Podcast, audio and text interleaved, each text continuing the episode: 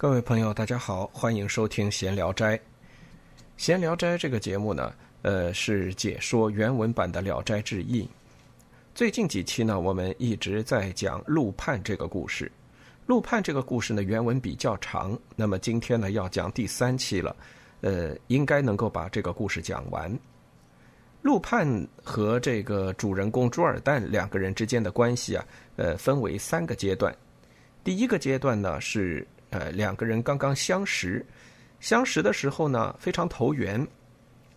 呃，这个朱尔旦呢胆子很大，虽然读书不行啊，不开窍，写文章狗屁不通，呃，但是呢，呃，这个人胆子非常大，而且性格非常豪爽，呃，很正直一个人。那么陆判呢，呃，跟他非常的接近，两个人的性格都比较像啊。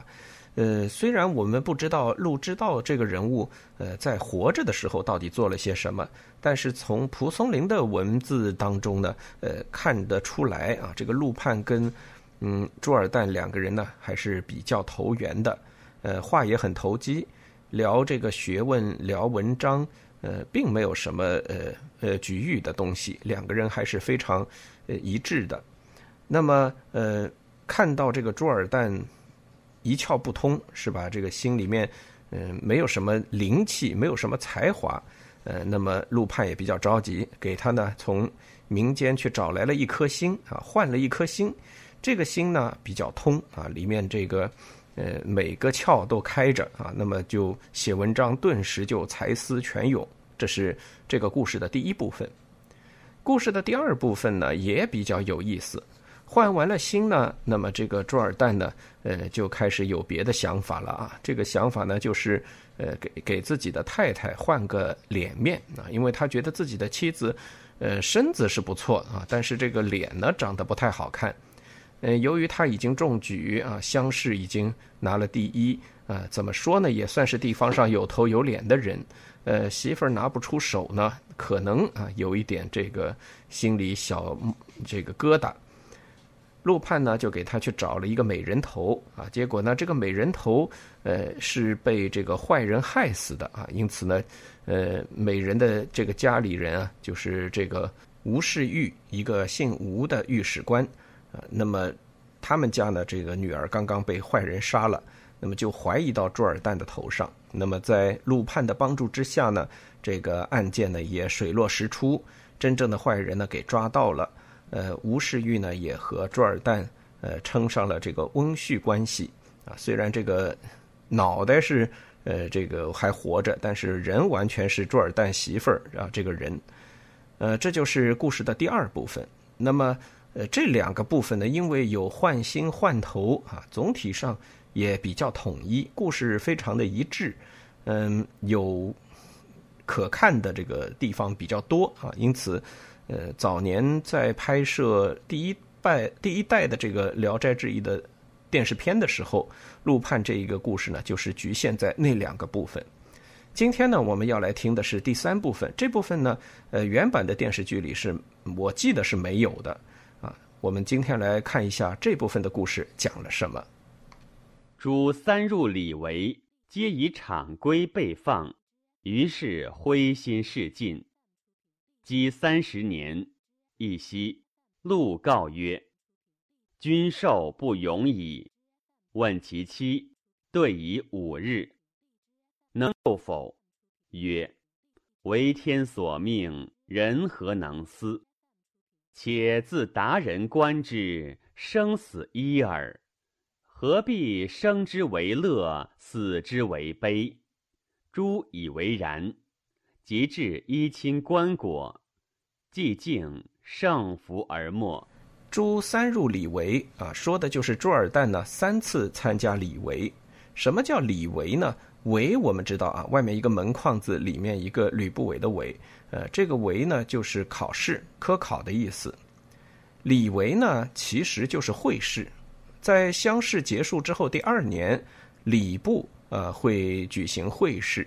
呃，由于这个会试春季的这个会试啊是在礼部举行的，所以就一般就称作礼围。那么在礼部的这个考试，朱尔旦呢，因为有这个资格，因为他已经前面乡试已经过了，所以他可以参加这个呃会试。结果呢，考了三次，皆以场规被放。这句话呢，就说的呃比较明确了啊。什么叫以场规被放？被放就是呃被驱逐的意思啊，被逐出考场。那么场规呢，就是指考场的规矩。考场的规矩呢有很多啊，比如说呃比较正常，我们能想到的就是不可以夹带，不可以小抄。不可以代考啊，就是代别人考试等等啊，这些呃，一般我们都能想到的作弊的这种呢啊，属于场规规定呃不允许的这个范畴。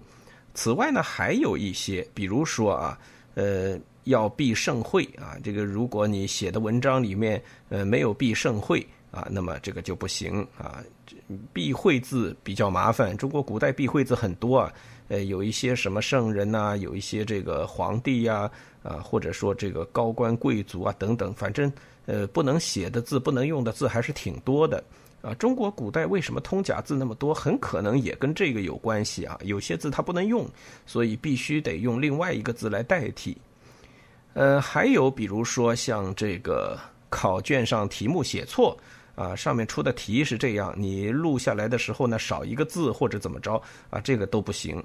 呃，还有呢，这个污损这个考卷啊，比如说这个墨打翻了呀，或者怎么样，都会有问题啊。所以，呃，麻烦事儿挺多的啊，大家可以有空去查一查，常规比较多的啊。那么，当然应对常规的办法也很多，是吧？但是这个朱尔旦看来。心窍是开了，写文章应该没什么问题，但是在这个方面，呃，可能啊是这个注意的不是很够，呃，但我觉得啊，蒲松龄写在这个地方可能另有所指，因为我们知道啊，这个科场的考试啊，很多时候不太公平啊，并不干净，呃，有一些呃有关系的、有钱的啊，还是会在背后运作。那么在背后运作之后，呃，如果考官要进行舞弊，对这个考生呃取舍的话呢，很可能会牺牲很多没有什么利益关系的，比如说没有什么背景的啊，没有塞过钱的啊，或者说没有打过招呼的啊，这样一些没什么来头的考生。朱尔旦呢，很可能是这样的考生啊，家里嘛也没有什么背景，没有什么做官的亲戚可以帮他托托。呃，人呐，托托关系啊，带带话呀，什么之类的。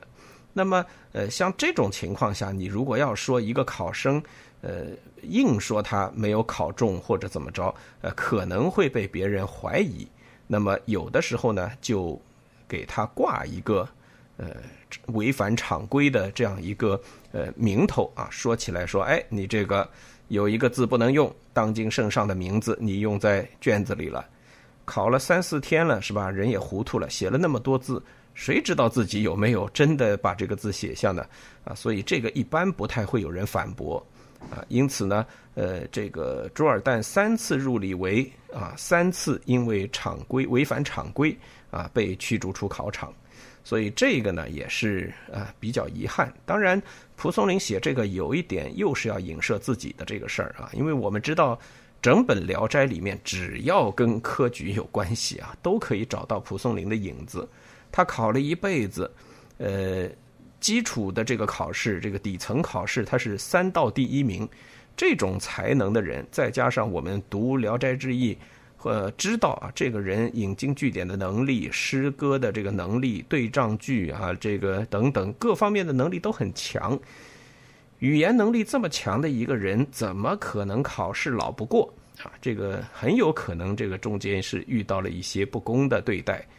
因此，在《聊斋》的所有的跟科考有关的情节中间，主人公一般来讲都没有获得很好的成绩啊。往后看，大家会看到很多。呃，我也会不厌其烦的每一次都提这事儿哈，就是只要蒲松龄在这个文章里写的主人公要参加科考了，十有八九是过不了的啊，呃，必须名落孙山啊，呃，但是这些人往往后辈啊或者怎么样，哎，有机会能够中举。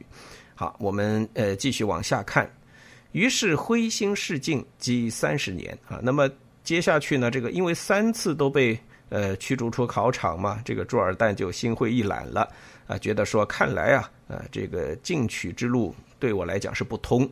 那么当然，此前陆判已经跟他讲过了，是吧？啊，你这个文章是写的不错了啊，心窍开了以后呢，确实是写的不错。但是福伯啊，没福消受这个命，不过就是一些基础考试的好成绩而已。三十年过后啊，有一天晚上，陆判对这个朱尔旦说：“君寿不永矣。”啊，这意思就是说你快活到头了。这句话呢，呃，说的非常的直接啊。这俩人认识三十年，也想想可可想而知啊，这个友情已经是非常的深厚了啊，不必那么客套。所以呢，说的很直接。那么朱尔旦呢就问：“那还剩多久呢？”陆判跟他讲：“五天啊。”这里都没有对话啊，蒲松龄没有用对话体，蒲松龄是用这个呃旁白的这个说法来写的。问其期就是指朱尔旦问陆判还剩多久，对以五日就是指陆判回答他啊还有五天。能相救否？这个呢是显然是说话了啊，这个朱尔旦就说：那么有救吗？啊，因为陆判嘛，你在。冥府里面就是管判案的，这个也算是怎么说呢？冥界的高阶官员了吧？啊，也算是多少掌握生死的，呃，这么一个鬼怪。那么问说你能不能帮忙这个救一救呢？啊，陆判说：“为天所命，人何能思？”啊，说你这个呢是天命啊，已经决定了的，所以呢我们也是不能改的。且自达人观之，生死一耳，何必生之为乐，死之为悲？这句话说的非常的有道啊，得道的这种意境又出现了。从一个通达之人的角度来看啊，达人观之，以一个通达人的这个角度看，生和死是一回事。你为什么要因把生当作是件乐事？把死当作是件悲事呢？这个话呢，啊，陆判也就是对朱尔旦说一说，因为朱尔旦这个人性豪放，他的天性中间就有达人的这种特色在里面啊，所以陆判对他讲说：以你这个角度看，生和死有什么区别？你没必要啊，为这个事情快乐，为这个事情伤悲啊，一个是乐，一个是悲，没有理由。哎，这个朱尔旦一听，正是正合我意啊！朱以为然，于是呢，就开始给自己制备这个呃入殓呐，还有呃守灵时候要用的一些什么呃衣冠呐啊这些东西都开始准备起来了。等到了五天的时间呢，胜负而没，呃，估计呢，也就是自己把衣服都穿好了，往棺材里一躺，哎，就死了。呃，应该说啊，这个蒲松龄写这一段。我觉得是一个很怎么说很理想的境界吧，嗯，人生啊，其实最怕的一件事就是死期不知啊。像这个朱尔旦这种呃达人，他明晓自己死死期，而且呢，呃，在陆判的开导之下，呃，不以生为乐，不以死为悲，那么这个生死的时间对他来讲，就不过是一个普通的日子。啊，所以在这一天，他自己准备好了一切啊，就这样呃逝去了。但是这个故事没完啊，这只是第三部分开了个头。翌日，夫人方扶柩哭，诸乎冉冉自外至。夫人惧，诸曰：“我成鬼，不易生时，虑尔寡母孤儿，属恋恋耳。”夫人大痛。涕垂膺，朱一一未解之。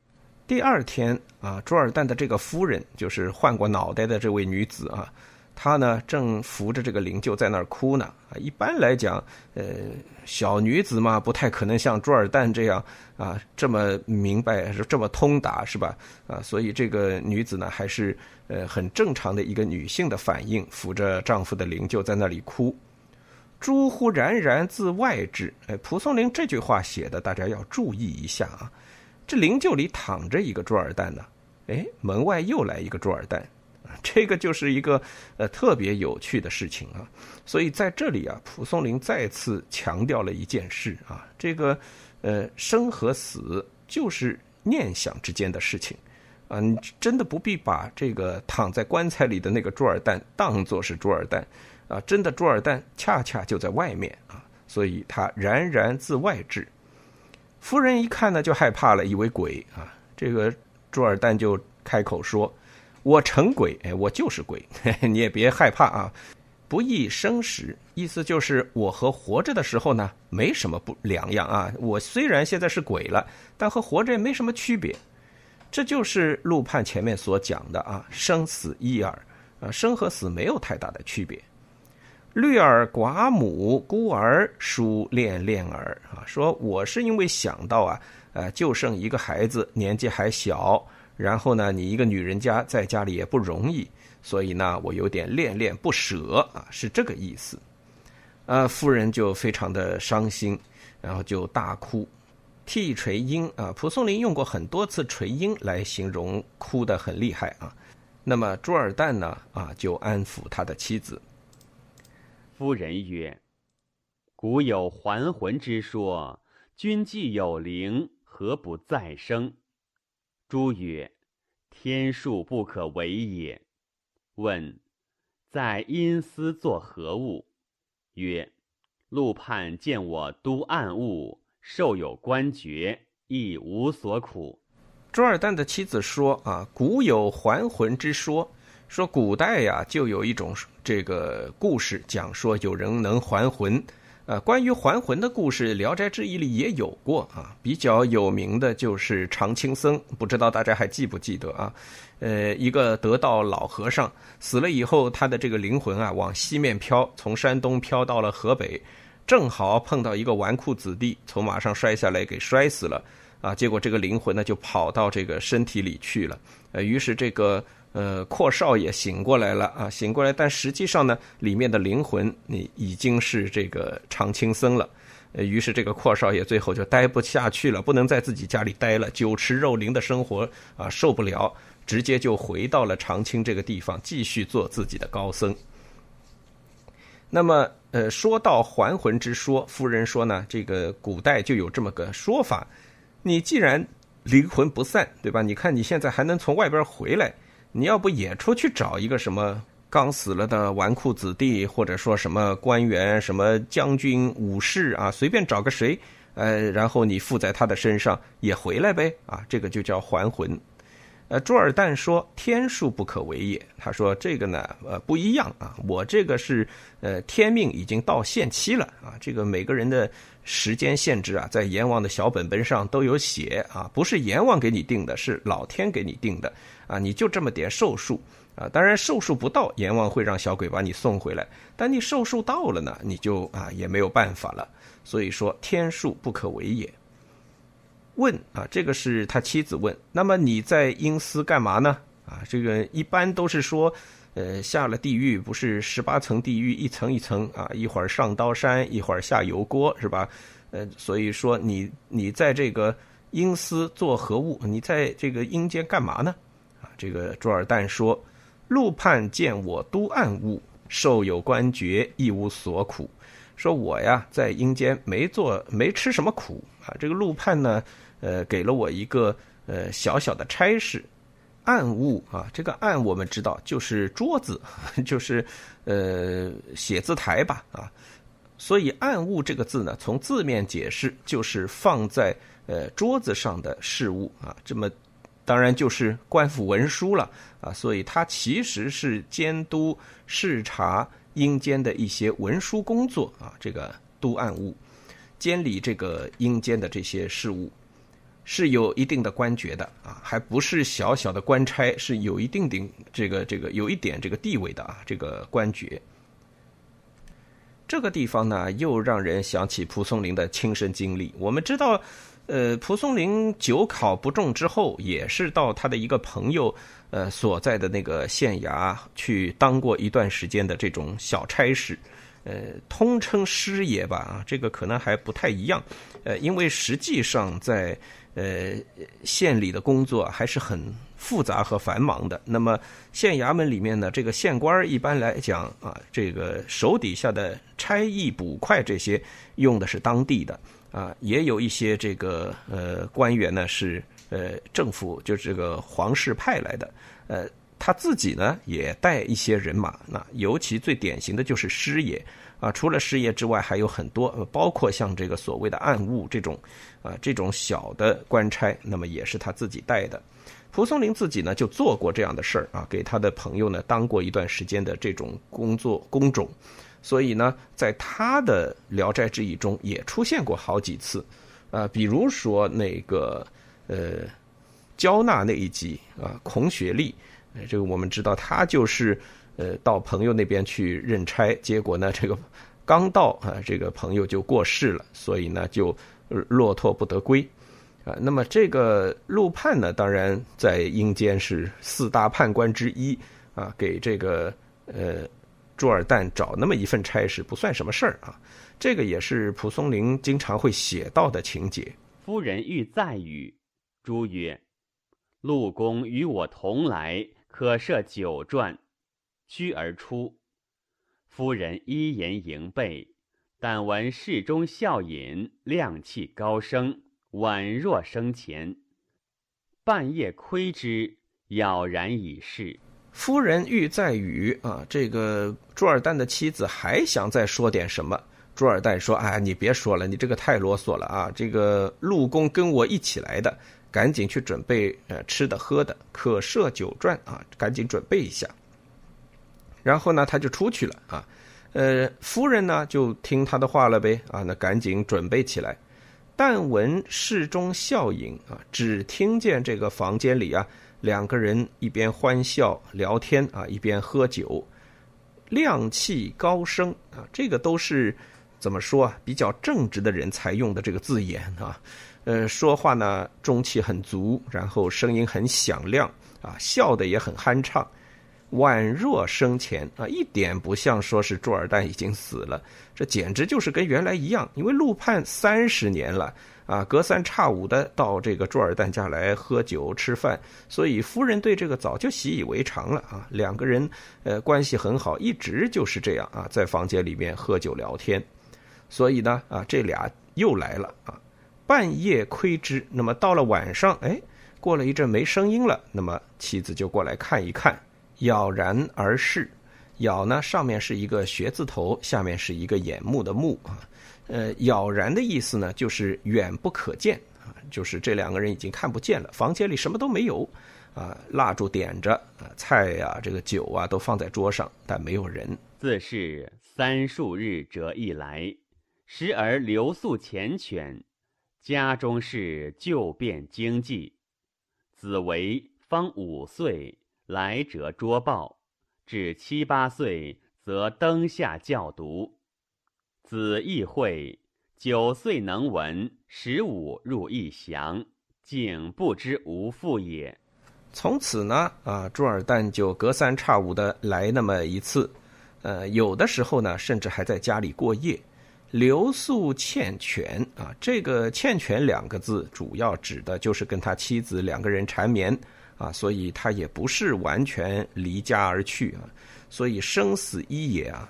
呃，我我们记得啊，在第一集中间曾经讲过，就是陆判第一次到呃朱尔旦家的时候就说过这事儿，说这个我今天得空，呃，到你这儿来。说明啊，阴间这个工作啊，也说忙吧，也挺忙啊，有可能好几天都抽不出空。呃，说闲吧，他也有闲的时候啊，隔三差五的呢，能稍微休息一下。估计啊，这个朱尔旦也一样啊，因为这个案子如果没有了啊，没有这个公文要处理了，那么他就回家来，回家来呢，跟自己老婆呃亲热亲热，然后呢，跟自己的孩子啊，这个教导教导。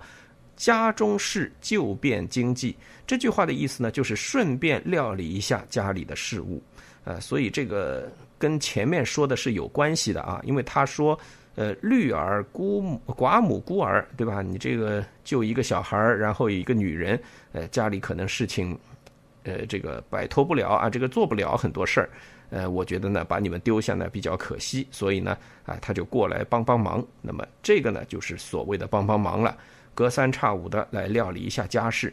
男人在嘛，很多事情都好办一些。子伟啊，他的这个儿子啊叫朱伟，呃，王字旁一个呃吕不韦的韦。子伟方五岁，来折捉报。算起来呢，朱尔旦也是个晚育标兵啊，在那个年代三十多岁才生孩子，呃，真是不容易啊。认识这个陆判，呃，三十年，对吧？在这个中间，呃，你想他认识陆判的时候年纪就已经不小了啊，已经参加过几次考试，也考得不怎么样了啊。那怎么十几岁总有吧？而且他也娶了妻子，是吧？十几岁总得有。那么加上这三十年，四十几岁。呃，倒推回五年，这个孩子的五岁，那也将近要三十七八左右，呃，才生孩子，在那个年代是属于比较晚了。这个孩子呢，才五岁，呃，朱尔旦一回家呢，就和这个孩子啊，这个呃亲热亲热，因为跟这个孩子还是很有感情的。呃，一直到七八岁，孩子七八岁的时候，那就是又过了两三年，灯下教读啊，这朱尔旦还回来教孩子读书，子义会。朱伟这个孩子啊，非常的聪明，九岁就会写文章，十五岁就进了义祥。义祥呢，我们说过县学啊，就是县里的呃这个供养书生的这么一个学堂。竟不知无父也，那那当然了，这个爹反正隔三差五都会来，而且还教他读书，所以完全不知道自己的父亲已经死了。啊，只当是什么出门做生意啊，或者怎么样啊，也很正常。那个年代，呃，男人出门几天不回家，这也是很常有的事。从此来见书，日月至焉而已。又一夕，来谓夫人曰：“今与卿永绝矣。”问何往？曰：“承帝命为太化卿，行将远赴。”事烦图阁，故不能来。母子持之哭，曰：“勿尔，儿已成立，家计尚可存活，岂有百岁不拆之鸾凤也？”故子曰：“好为人，勿堕父业。十年后亦相见耳。”竟出门去，于是遂绝。等到这个朱伟进了县学之后啊，呃，这个朱尔旦回来的就比较少了。从此来见书啊，就是说他从这个时候开始，呃，不那么勤快了。本来隔三差五就来，现在呢，呃，时间间隔的就越来越长。日月至焉而已，日月就是个把月啊，已经比原来要呃稀疏的多了。又一夕啊，有一天晚上呢，他又来了。对他的妻子说：“今与卿永绝矣。”说今天呢是我们俩最后一次见面了啊，再也不能见了。他妻子问：“何往？”那就是你要去哪儿啊？呃，往何道庄？何往？朱尔旦回答说：“承帝命为太华卿。”有人啊，我看到在网上问太华卿是个什么官职？太华就是华山。西岳华山的西面有一座山叫少华山，啊，那么相对这个少华山而言呢，华山就被称为太华。呃，太华卿，那么就是指管理太华这个地方的呃官职。那么也就是说，呃，天帝呢，这个帝是天帝啊，不是皇帝，是天帝呢，就命这个呃，估计朱尔旦确实比较有能力啊，就命他呢去当这个华山这个地方的。呃，算是土地爷吧，啊，这个太华卿就是华山之神啊，山神吧，应该算。行将远赴，事烦图阁，故不能来啊。这个，呃，去的这个地方呢是比较远，而且呢工作也比原来要繁忙了，所以呢就再也不能来了。母子持之哭啊，这个时候孩子才知道啊，原来自己的父亲早已经死了啊。因此呢，这个娘和儿子两个拉着他哭，曰：“勿儿。”这个“曰”是指朱尔旦说。朱尔旦说：“你们俩不要哭了，而已成立，你已经长大了啊，可以进县学了，说明你已经是呃地方上一个有名头的人物了。呃，应该说是可以立足于社会了，家计尚可存活。我们说过，进了县学啊，这个国家是有补贴的，补贴还不错，应该说够这个母子两个人过日子。那么再加上一些呃平时的这个应对和家里本来已有的产业呢，呃，应该生活是不成问题了。岂有百岁不拆之鸾凤耶？啊，他这说，呃，鸾凤就是指的夫妻，就是说天下哪有超过百年的夫妻呢？呃，就算两个人的感情再好，那生死也是要把两个人拆开的。呃，这个再一次体现朱尔丹的性豪放啊，以及他的达人的这个观点啊。顾子曰：“对着孩子说，好为人，勿堕父业啊，就是好好的做人，不要把父亲交给你的这些事情啊啊给荒废了。”十年后亦相见耳。我们两个人呢，十年以后还有一面之交。进出门去，于是遂绝啊，就这样呢，头也不回的呃离开了家，从此呢再也没有回过家。但故事还没有完啊，还没有完。后为二十五举进士，官行人，奉命祭西岳，道经化阴。忽有余从余宝。充持鲁布，亚之，审视车中人，其父也。下马哭伏道左，父停于曰：“官声好，我慕名矣。为福不起，诸促于行，火持不顾。去数步，回望，解佩刀，遣人持赠。尧语曰。”佩之当贵，唯欲追从，见与马人从飘忽若风，瞬息不见。朱伟呢，二十五岁的时候举进士，就是考中了进士了。这个算是比他的父亲又进了一步。官行人，哎，这个呢是蒲松龄故意给他的一个官职啊。行人是个什么官职呢？啊，这是专门负责给皇宫传令的这么一些官员啊，上上下下有好几级。呃，进士进去呢，第一级就刚开始工作就是行人。行人是明代的一个官职啊，比如说呃，要去地方上安抚官员呐，呃，传诏啊，啊，这些都是由行人来执行。还有一个很重要的工作呢，就是去祭祀各地的山神。呃，因为中国古代啊，一直认为，呃，什么五岳啦，什么这个几个大的湖啦、海啦，什么这些，呃，都是有神明居住的。那么，为了祈祷，呃，全国的风调雨顺呢，啊，每个地方上的大神都要拜，啊，所以这个行人呢，也要负责这个工作。你看，负责这个工作，显然就是为了让父子两个人再相遇，十年嘛，对吧？啊，这个十几岁的小孩进了县学，那么。到了二十五，差不多十年啊，中了进士，当了行人，那就是为了要去见他爹呗。奉命祭西岳，你看啊，这马上就来了。皇上命他呢去祭拜西岳之神。到经华阴，华阴就是一个地名啊，华阴县现在还有。忽然遇到一对鱼从鱼宝啊，这个呢就是打着仪仗的车马队啊。羽从羽是车，从是这个人马跟着的这个随从，羽宝呢就是用羽毛覆盖的华盖啊，那么当然也就是一种仪仗。持冲鲁布，鲁布呢也是仪仗，但这个鲁布的仪仗呢，指的就是呃呃朱伟这一次带的这队人马，所以他到了华阴的时候啊，有一队打着仪仗的人马直接朝他的仪仗冲过来。这个是很惊人呐！呃，因为嗯，作为行人啊，出外地这个公差啊，这个可是代表着皇室的。鲁布这种仪仗呢，呃，可能还是有军兵在的啊，因为本来鲁布是指的呃盾甲啊，这个属于是步兵的呃比较重装的一种装备。那么等于说，你这是要冲撞这一支呃。打着华盖的这个部队伍啊，要来冲撞代表着天子的队伍，这当然从来没遇到过。嗯，朱伟也非常惊讶，讶之啊，非常惊讶。是车中人，审视车中人，其父也。仔细一看啊，原来坐着车的居然是他自己的父亲。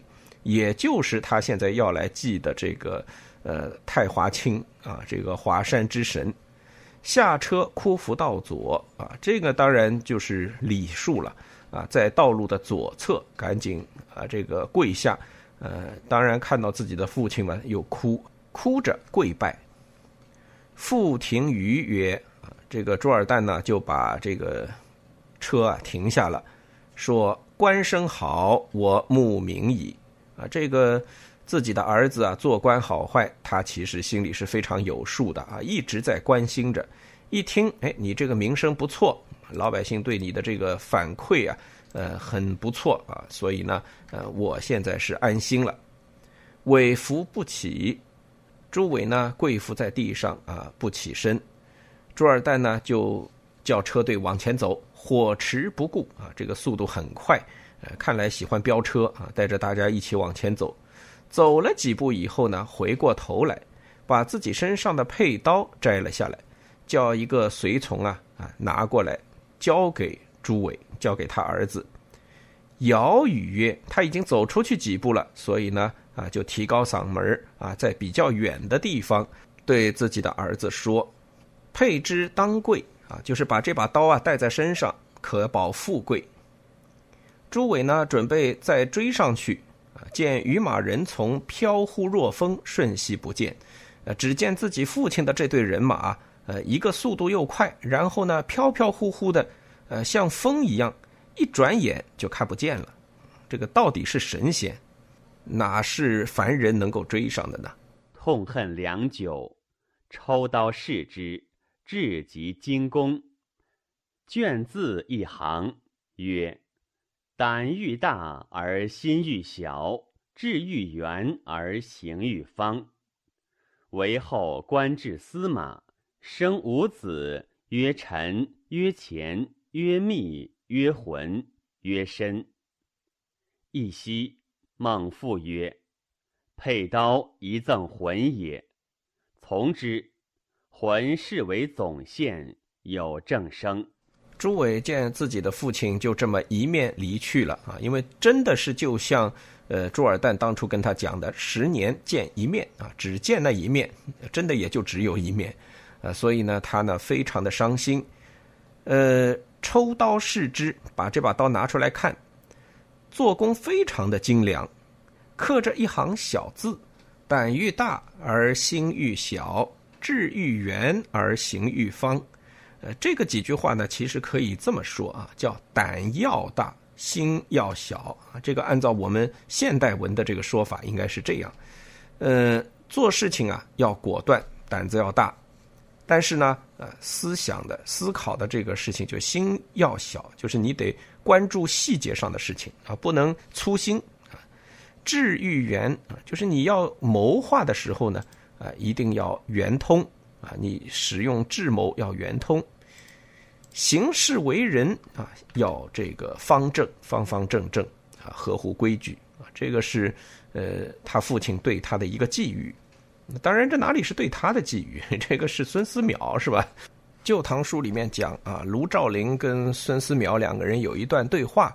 呃，卢照邻问说：“人事奈何？”孙思邈回答说：“心为之君，故欲小；君上宫，故欲小。”呃，就是说啊，这个心啊，就相当于你身体里面的君主啊，所以呢，君主要，呃，谦恭啊，要为小，仿佛《诗经》里说的“如临深渊，如履薄冰”啊，做事情一定要小心谨慎。小之谓也啊，就说这就是小。胆之为将啊，你的这个胆啊，孙思邈是医学家嘛，所以他把这个人身体比作呃这个治理国家，说这个胆呢，呃，就是。作为你的身体里面的将军，以果决为务，故欲大啊。所以如果要呃果决果断啊，你们你的这个胆呢就得大啊，这个将军得大。《诗经》里说：“赳赳武夫，公侯干城，大之谓也啊。”就是说这个呃这这个胆子一定要大。那么另一个呢，就是呃仁者敬，地之象，故欲方啊。这个是说仁啊，这个单人旁一个二，这个人啊就是安静。像大地一般，那么大地的古代人天圆地方嘛，大地的气象呢啊就是方正，智啊就是智谋的智，这个呢应该是像天，所以呢要圆通，呃，所以智和人就相当于天地啊，是一个是圆，一个是方。这是孙思邈在这个呃《旧唐书》里记载下来的一个说法。那么蒲松龄呢，把它用到了这儿。话说回这个朱维啊，朱维呢后来做官一直做到了司马，那就是军事上的一个大官员了啊。呃，生了五个儿子，依次呢是朱臣、朱乾、朱密、朱浑和朱深。呃，这五个孩子呢，都是水水字边的啊，这个可能也是他们家论字排辈儿吧，也可能是因为朱伟的这个父亲，也就是这五个孩子的爷爷是山神的关系，故意用水字边呢，呃，来做个应对。呃，这几个字啊，基本上也都是水字边，跟深呐、钱呐，跟这种不是很冒头的这个。呃，理想是相关的啊，这五个都是啊，沉、潜、密、浑、深，它没有用浪啊、涛啊，是吧？这个那么在海面表面上的字啊，没有，呃，都是在这个水底下的字，呃，所以可能啊，也是有这么一点避世的因素在里面。有一天晚上，呃，又梦见了自己的父亲，这个朱伟啊，又梦到父亲来了，呃，朱尔旦这次对他说：“佩刀遗赠魂也。”说把这个刀啊，你就留给朱魂。朱伟听了父亲的这个呃训令啊，就把这个刀呢交给了自己的呃第四个儿子朱浑。浑是为总宪，总宪在明清两代呢，呃，就是督察院左都御史的别称。那么这个也是一个非常高的官职了，有正声啊，就是说这个人呢从政的声望也非常的好。呃，跟朱伟一样，官名都非常的正直。一史是曰：“断鹤续福，矫作者望；移花接木，创始者奇。而况加凿削于肝肠，使刀锥于颈项者哉？陆公者可谓吃皮果言骨矣。铭记至今，为岁不远。”陵阳陆公犹存乎？尚有灵焉否也？未知执鞭所心目焉。这回呢，故事是完了啊。一时是曰：蒲松龄呢，在这儿写了一个尾声啊，一个评论。这个评论呢，上首就是一个呃对仗句：“断鹤续福。”哎，这个现在确实比较难解释啊。呃，凫首先得知道什么意思。呃，鸟字头下面那一横呢，换成一个几几何的几。凫呢是一种短腿鸭子，鹤我们知道啊，这个腿非常的长，所以断鹤续凫呢，就是把鹤的这个长角啊给锯下来，接在这个短腿鸭子的身上。断鹤续凫，教作者妄，妄呢就是荒唐啊，说这个做这种事情的人啊，呃，比较。娇柔造作啊，这个娇柔造作的人真是做事荒唐啊！就这个事情是荒唐的。移花接木，创始者奇啊，这个不难理解了啊。移花接木就是把一株植物上的呃花接到另一株植物上啊，把这个呃树枝啊什么的都接一接，呃让它活下来。呃，创始者奇，有这样的做法的人呢啊，这个行的是一种歧视。耳况加凿削于肝肠，使刀锥于颈项者哉？啊，那当然，这里两句指的就是呃这个故事里的陆判了。加凿削于肝肠，指的就是陆判为这个朱尔旦换心；施刀锥于颈项，就是指陆判帮朱尔旦的妻子换脑袋啊。这两件事情，陆公者可谓吃皮果言骨矣。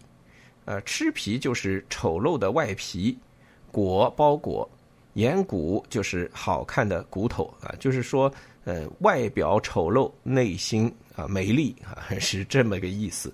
呃，因为这个这篇文章啊，从一开始就反复强调陆判长得有多么的凶神恶煞，啊，在这个凶神恶煞的外表之下，也有这么美好的一个心灵。铭记至今为岁不远。说这个故事啊，是发生在明朝，因为这个故事里啊，呃，从头至尾用的官职啊什么的，都是呃明朝时候的说法。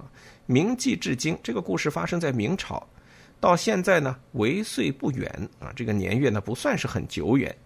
陵阳陆公犹存乎？啊，这个陵阳的陆判还在吗？啊，这个因为这个朱尔旦是陵阳人嘛，啊，这个故事发生在陵阳。尚有灵焉否也？啊，如果还有灵在的话，谓之执鞭所兴慕也。谓之执鞭就是为他赶车啊，啊，这也是呃让人很羡慕的事情啊，啊，能够为这样有德的呃这个呃路畔赶车。这个典故应该说的是燕子的那个车夫啊。春秋时代，我们知道有个呃著名的这个宰相叫燕子啊，他有一个车夫，每天呢在这个呃驾着马车，因为给呃全国最高呃行政领导人赶车，当然他就抬头挺胸啊，非常的呃气势如虹。有一次路过自己家门口啊，他老婆呢正好看见了，看见以后呢，呃，二话不说回家就准备打包裹就回回娘家去了。这个车夫说：“你怎么就走了呢？”啊，这女人跟他讲说：“你看看你那个车后面的那个人啊，就是说等于就是说燕子，说燕子坐在车上这么大的官爵啊，这么大的本事，呃，在这个车上不过是一个谦恭的形象。”啊，坐在车上丝毫不显露自己的能力啊，丝毫没有骄傲的神态，一直是一路非常谦恭的这个呃形象。你一个赶车的在前面啊，装什么大尾巴狼是吧？啊，就是何必在前面呃出尽风头呢？啊，如果你是这样的人啊，我觉得你这人没有前途，跟着你没有希望啊，所以我要回娘家。这个车夫听了以后啊啊，就呃深深的被感动了啊。回头呢，他以后再驾车的时候呢，也比较的谦和。哎，这个燕子很快就发现这个问题了，就问：哎，怎么回事啊？这车夫把事儿一说，那个燕子说：嗯，你是可造就的人才啊。就这样呢，把这个车夫呢一点一点的给培养起来了啊。这是呃历史上一个比较著名的故事。啊，所以为一个呃有德之人赶车啊，这个就后来成了很多呃读书人或者说呃这个在君子仕途上有所追求的人所期望的事啊。呃，似乎除了科举之外，还能让他们觉得有这么一条道路啊，能够实现自己的人生抱负啊，人生价值。好，陆判这个故事呢，到这里呢就结束了啊。我们花了三集讲完了这个故事，那么下一集开始呢，我们又要来讲另一个《聊斋志异》中间一个非常长的故事，名字叫英宁。今天的节目呢就到这儿，我们下期再见。